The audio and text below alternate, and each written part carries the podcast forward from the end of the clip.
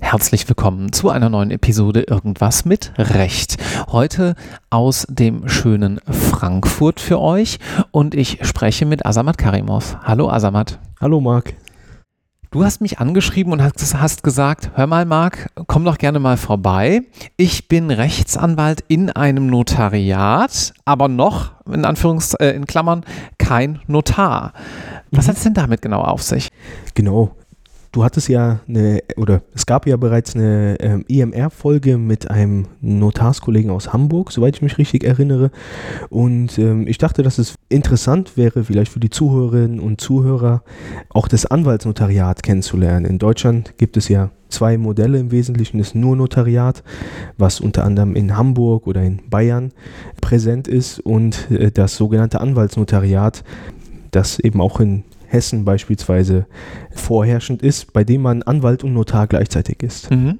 Kann man das auch in derselben Sache sein? Wahrscheinlich nicht. Nee, das ist auch einer der ersten Formulierungen, die man in den, in unseren Urkunden und auch in allen anderen Urkunden hessischer Notare oder aller anderen Notare und Notarinnen aus Bundesländern, in denen es das Anwaltsnotariat gibt, äh, liest eine Vorbefassung außerhalb des Notaramtes als Anwalt beispielsweise muss von den Beteiligten, den Urkundsbeteiligten verneint werden. Mhm. Gut, wir gehen dann gleich noch mal ein bisschen genauer darauf ein, wie der Werdegang vom Anwalt zum Anwalt und Notar aussieht. Mhm. Aber zunächst wüsste ich gerne, wo dein Werdegang begonnen hat. Wo hast du studiert? Genau, also ich bin äh, gebürtiger Frankfurter und bin zum Studium nach Freiburg gegangen mhm. und Genau, habe dann dort im Wesentlichen das gesamte Studium absolviert. Ich war ein Jahr im Ausland in Napoli, mhm, Italien. Mhm, und ähm, genau. Und dann hast du einen, wie du mir im Vorgespräch gesagt hast, spannenden Schwerpunktbereich gemacht, nämlich Grundlagenfächer im Schwerpunkt. Genau, also mein Schwerpunkt hieß äh, philosophische und theoretische Grundlagen des Rechts. Was macht man da? Was macht man da? Ähm, vielleicht fangen wir anders an. Ich hatte direkt zu Beginn äh, meines Studiums das Glück, einen Lehrstuhljob zu bekommen bei einem äh, Staatsrechtsprofessor, mhm. der sich sehr mit Rechtstheorie befasst hat und immer noch befasst. Und ähm, in diesem Zusammenhang bin ich eben mit äh, das erste Mal mit Fragen konfrontiert worden, wie beispielsweise, was ist eigentlich der Staat oder was ist eine Verfassung?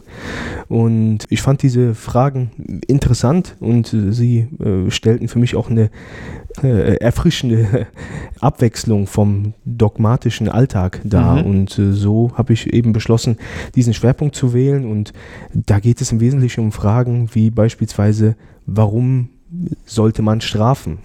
Was sind mit anderen Worten legitime Strafzwecke? Oder wie ich eingangs gesagt habe, Verfassung und Staat, was, was hat es mit diesen Begriffen auf sich?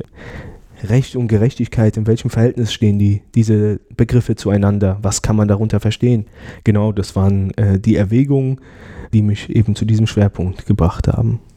Gibt es was, was du vielleicht vor deinem Jurastudium oder in den ersten Semestern anders gesehen hast als nach diesem Schwerpunkt, wo du gesagt hast, ach ja, da habe ich jetzt mal vertieft drüber nachgedacht, da habe ich mich vertieft mit beschäftigt. Das ist schon in Ordnung oder eigentlich machen wir das hier komplett falsch. Was ist so dein Takeaway aus diesem Schwerpunkt? Also mein Takeaway war tatsächlich, dass ich das erste Mal im Jurastudium den Eindruck hatte, Bildung zu bekommen und nicht nur Wissen. Okay das sozusagen vielleicht prägnant äh, ausgedrückt. Und ich würde sagen, dass das ein sehr anspruchsvoller Schwerpunkt war, auf einer ganz anderen Art und Weise.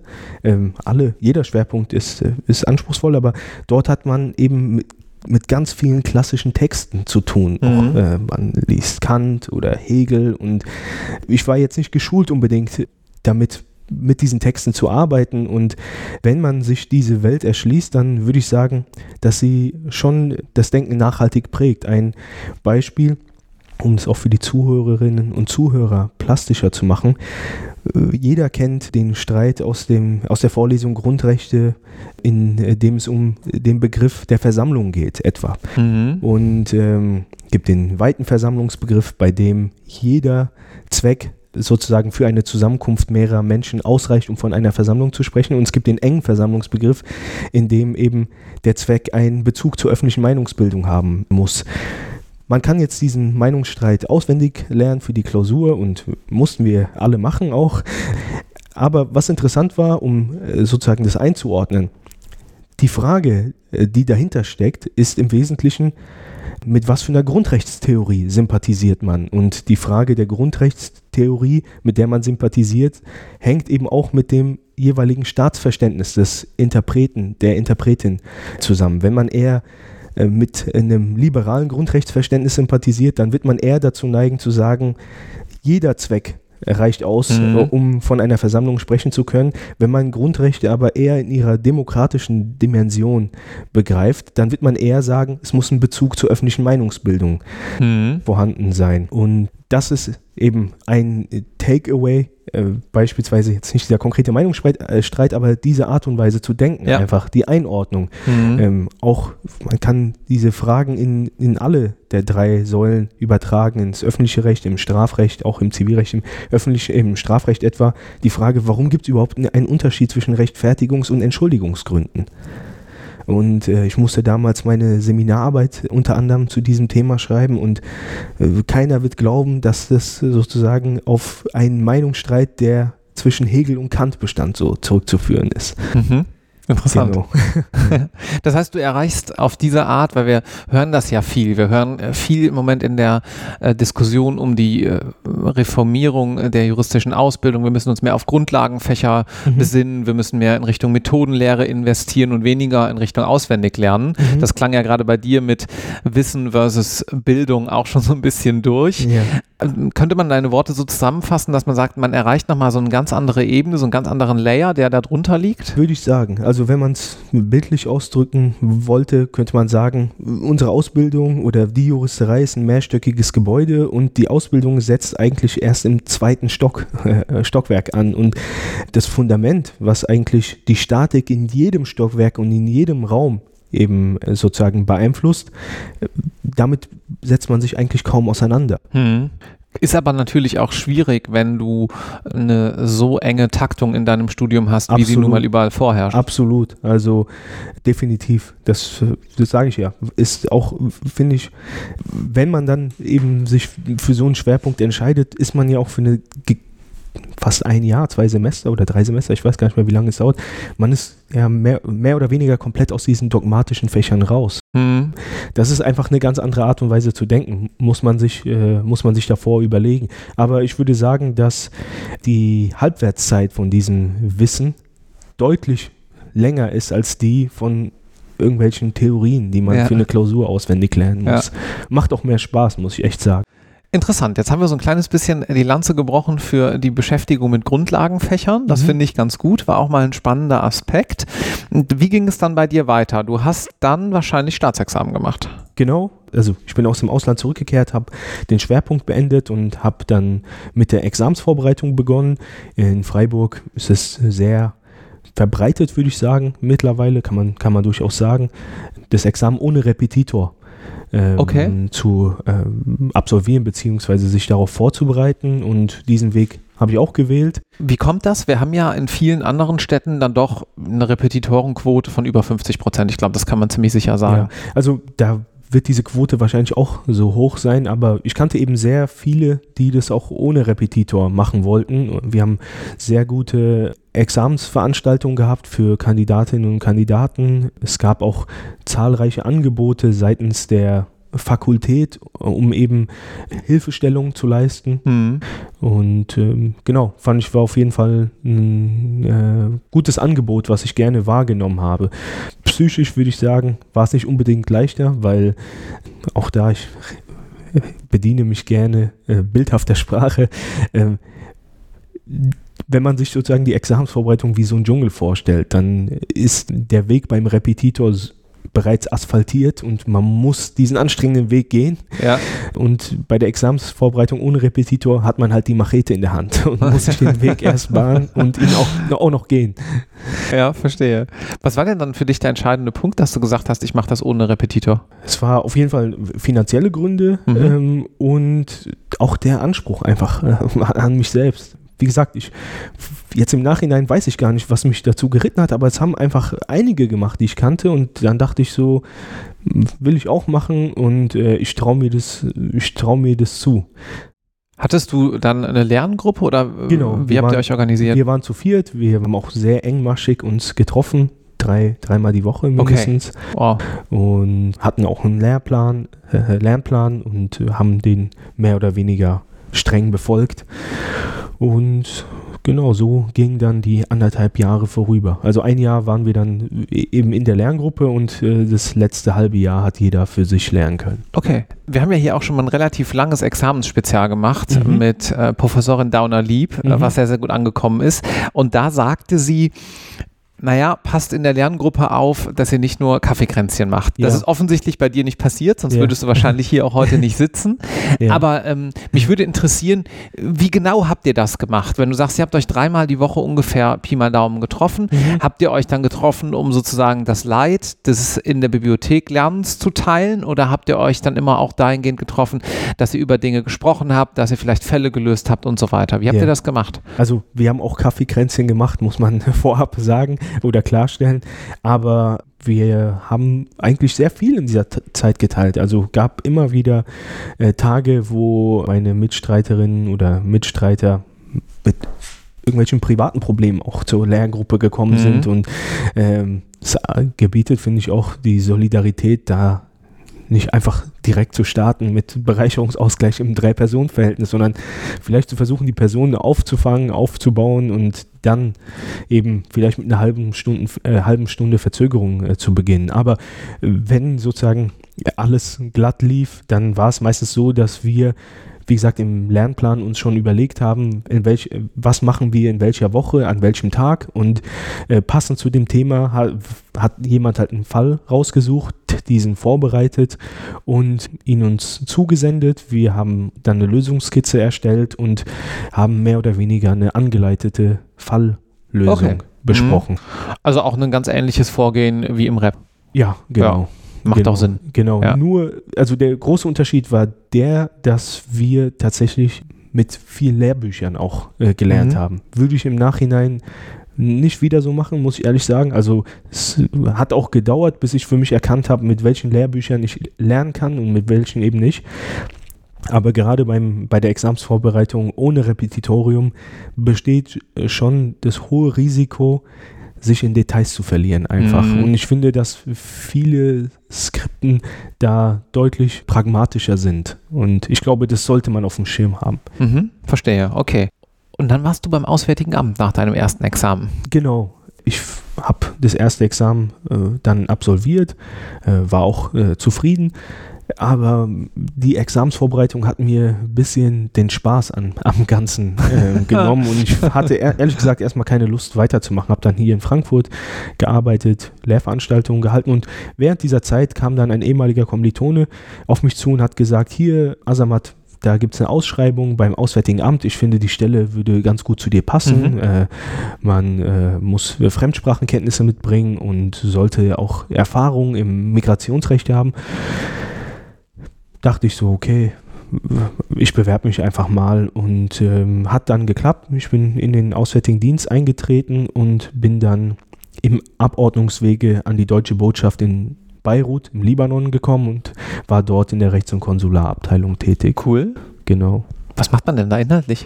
Was macht man da inhaltlich? Also eine Botschaft hat ja mehrere, äh, wenn man so will, Abteilungen, Referate, je nachdem, wie man es nennen möchte. Und eine große äh, Abteilung ist eben die Rechts- und Konsularabteilung und die fächert sich wiederum auf in allgemeine Rechts- und Konsularangelegενheiten, beispielsweise wenn Deutsche im Ausland leben und Staatsangehörigkeitsanliegen haben oder einen Erbschein äh, beantragen wollen und sozusagen das größte Geschäft eben ähm, Visa-Angelegenheiten. Mhm. Und Hintergrund war folgender. Aufgrund des äh, Bürgerkriegs in Syrien wurde unsere Auslandsvertretung, äh, unsere Botschaft in Damaskus geschlossen. Kurzer, äh, kurze Einordnung, von welchem Jahr sprechen wir? Von, ich glaube, die Botschaft wurde 2012 bereits geschlossen. Okay. Genau, mhm. die Botschaft wurde 2012 geschlossen und ist nach wie vor geschlossen. Wir haben kei- offiziell keine diplomatischen Beziehungen zu Syrien, Ja. nach wie vor. Und dadurch, dass äh, wir eben äh, viele Menschen hier aus Syrien auch aufgenommen haben, die beispielsweise alleine gekommen sind, bestand eben eine hohe Nachfrage an äh, Rechts- und Konsulardienstleistungen, vor allem im Kontext von sogenannten Familienzusammenführungen. Mhm. Und den Löwenanteil der Anträge, die in diesem Zusammenhang eben abzuarbeiten waren, entfiel auf Beirut, weil auch aufgrund der de- geografischen Entfernung das sehr nah lag, einfach im wahrsten klar. Sinne des Wortes. Ja. Und genau, also ich war da sehr viel eben mit aufenthaltsrechtlichen Fragen befasst. Okay. Genau.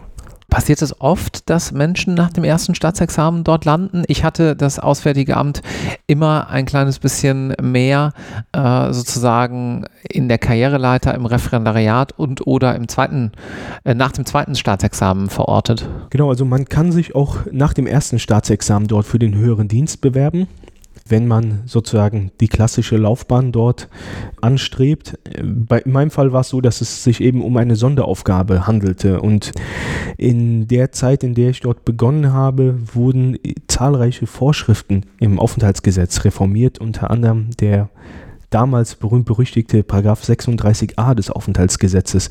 Da ging es darum, dass subsidiär Schutzberechtigte, ähm, dass sozusagen Familiennachzugsvisa für subsidiär äh, Schutzberechtigte eben kontingentiert worden sind Mhm. auf 1000 pro Monat. Mhm.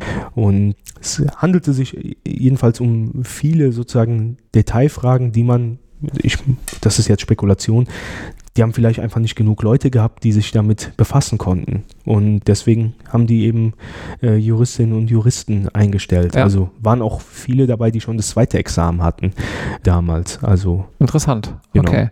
Und war das dann auf eine gewisse Zeit befristet, sodass du dann danach wieder äh, weiter in den, ich sag mal, in Anführungszeichen regulären äh, Weg, Weg gegangen bist oder hast du dich dann irgendwann bewusst dazu entschieden, doch nochmal Referendariat zu machen? Genau, also äh, diese Sonderaufgaben sind befristet in der Regel auf zwei Jahre und ich habe dort äh, relativ schnell gemerkt, dass ich wieder Lust bekommen habe, weil ich durch das Auswärtige Amt zum einen kennengelernt habe oder verstanden habe, ähm, wie Ministerialverwaltung funktioniert, wie dort die Kommunikationswege sind und was für Besonderheiten es gibt. Und das war das erste Mal, dass ähm, viele dieser theoretischen Erwägungen, mit denen man sich eben im ersten Staatsexamen auseinandersetzen musste, plastisch geworden sind für mich. Verwaltungsvorschriften oder irgendwelche internen Weisungen Mhm. beispielsweise.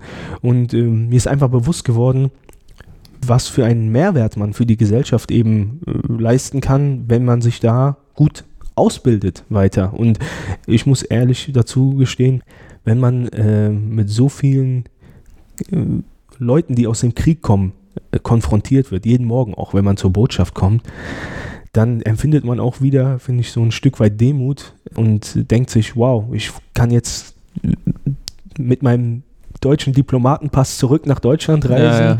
und äh, mir steht die Möglichkeit offen, 18 Monate oder 24 Monate lang kostenlos mich weiter ausbilden zu lassen. Ich werde dafür bezahlt und kann danach alle möglichen Jobs machen. Mhm.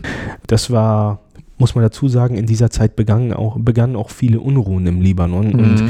man denkt einfach nochmal anders nach über das Leben hier, wenn man, wenn man sieht, wofür die Leute dort kämpfen und auf die Straße gehen. Ja, verstehe. Dann bist du zurück nach Deutschland und hast dann Referendariat gemacht. Genau. In, wann war das? Das war ja im Jahr 2020. 2020, okay. Genau. Das heißt, du bist mit dem Referendariat 2022 fertig geworden? Mhm. Okay. Vergangenes Jahr. so ungefähr Timeframe, damit man das Genau. einordnen kann. Gut. Im Referendariat, was hat dir denn da dann besonders gut gefallen?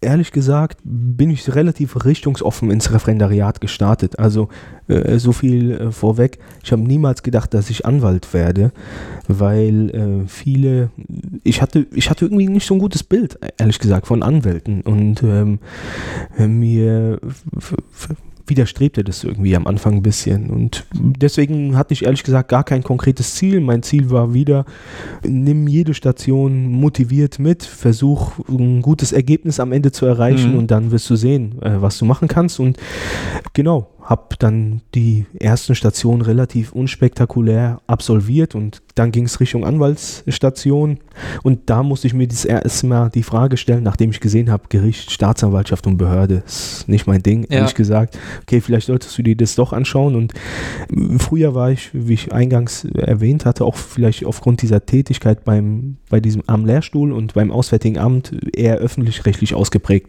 Da dachte ich mir so, okay, bewirb dich bei einer öffentlich-rechtlichen Boutique-Kanzlei und versuch da äh, dein Glück, hatte dann auch eine Zusage und dann kam es zu einem folgenreichen Gespräch mit meiner Schwester, die nichts mit Jura zu tun hat und der ich enthusiastisch davon berichtet habe, was ich bald machen werde.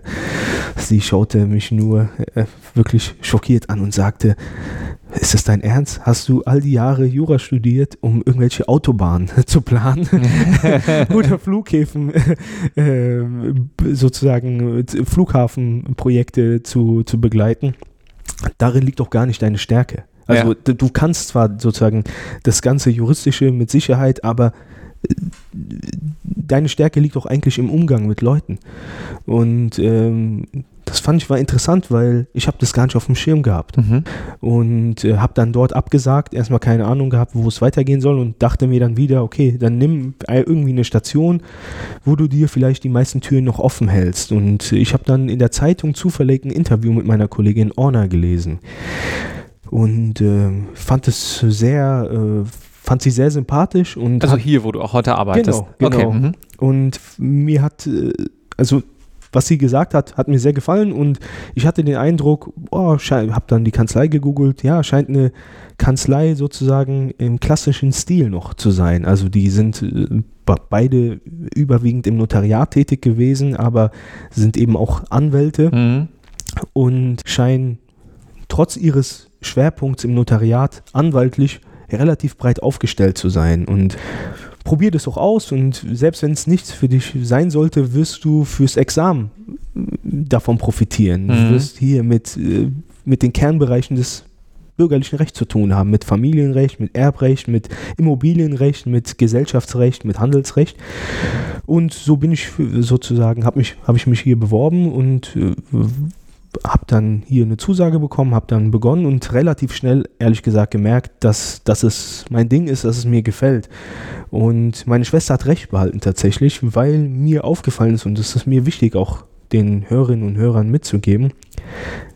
Ich, jeder kennt sozusagen die Situation in der Examsvorbereitung. Man denkt, dass das, das ganze Leben nur von dieser Note abhängen würde. Mhm oder abhängt. Und äh, das ist wichtig, definitiv. Man, jeder sollte sich zum Ziel nehmen, sein persönliches Maximum da rauszuholen.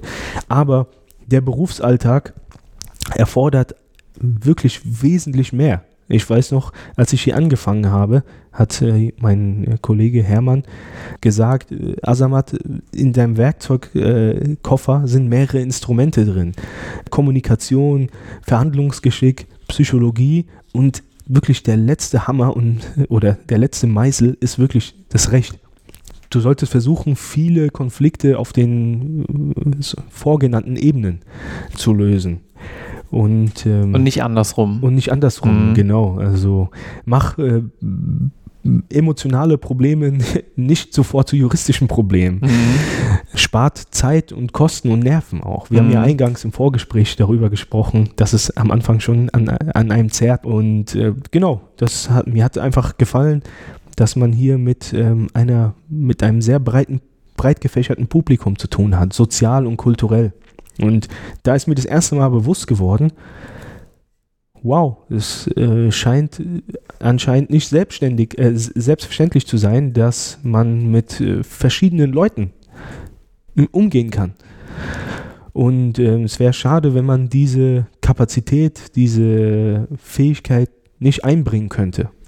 Also wenn ich jetzt einen klassischen reinen Bürojob gewählt hätte, dann könnte ich sozusagen nur meine juristischen Fähigkeiten einbringen. Und ich bin mir sicher, dass es wirklich sehr viele Leute da draußen gibt, die abgesehen von den juristischen Fähigkeiten auch viele andere tolle Fähigkeiten haben, die mhm. sehr, sehr, sehr wichtig sind im Berufsalltag. Und es wäre schade, wenn man, wenn man die nicht einbringen könnte. Sei es nun eine Fremdsprache oder sei es Empathie oder Verhandlungsgeschick oder was auch immer. Diese Sachen sind nicht selbstverständlich, auch nicht, wenn sie, auch wenn sie nicht im, äh, im Examenszeugnis stehen am Ende.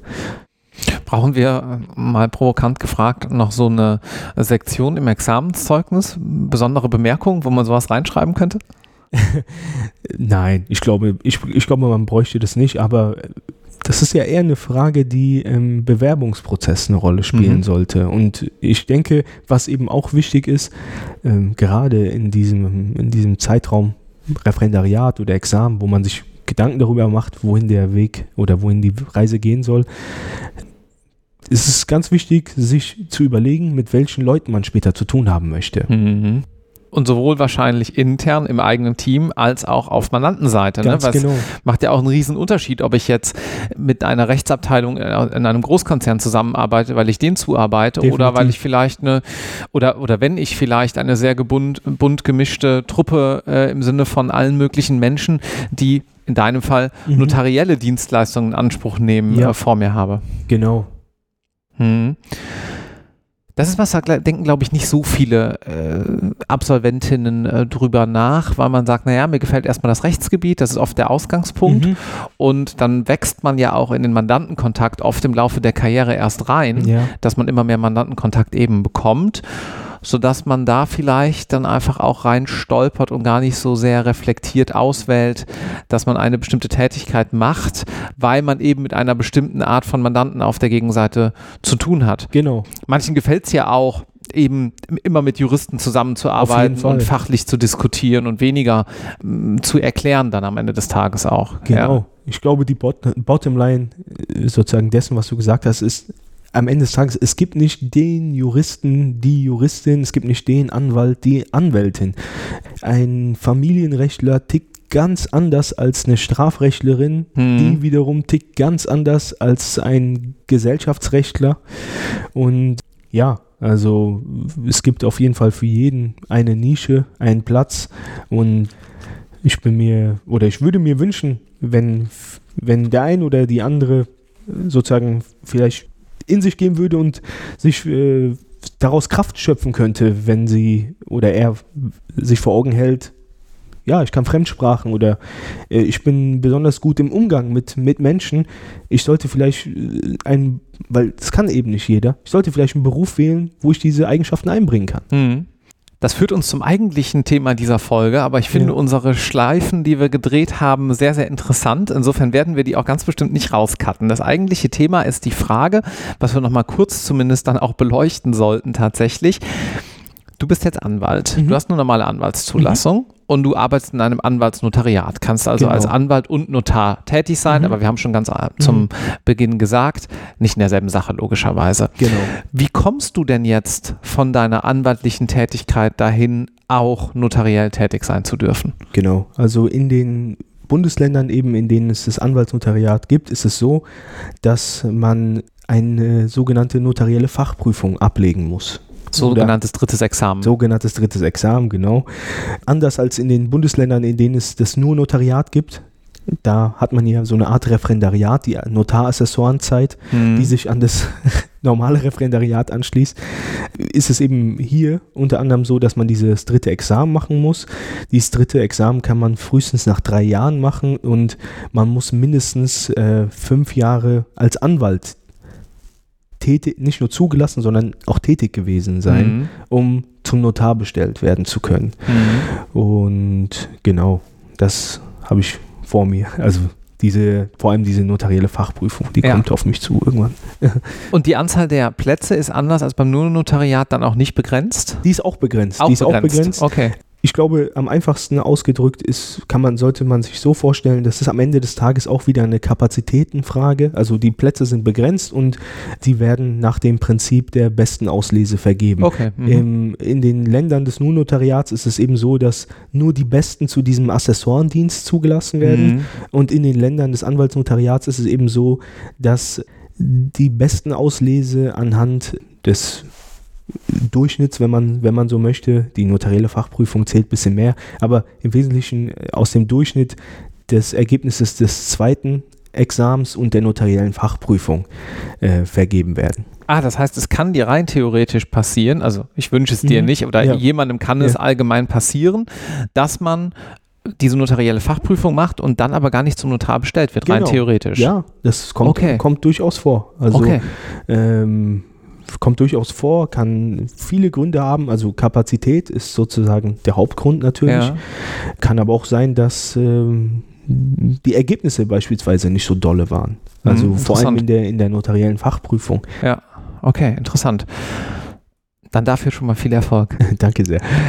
Du wirst aber ja jetzt auch anders, vermute ich, arbeiten als ein klassischer nur Anwalt, nenne Ja. ich ihn mal, weil du ja mit diesen notariellen Themen auch zu tun Genau. hast. Wie sieht denn dein Arbeitsalltag dahingehend aus? Genau, viele Anwältinnen und Anwälte, die eben jünger sind und noch nicht diese fünf Jahre hinter sich gebracht haben und äh, vielleicht auch die noch für die notarielle Fachprüfung lernen oder selbst wenn sie die absolviert haben, die sind oft die Vertreter, die amtlich bestellten Vertreter der Notarinnen und Notare, mit denen die zusammenarbeiten. Das ist sozusagen ein großes Aufgabenfeld, falls jemand mal verreist oder im Urlaub sein sollte, dann führt man eben Beurkundungen durch und Mhm. nimmt eben die Amtsbefugnisse wahr.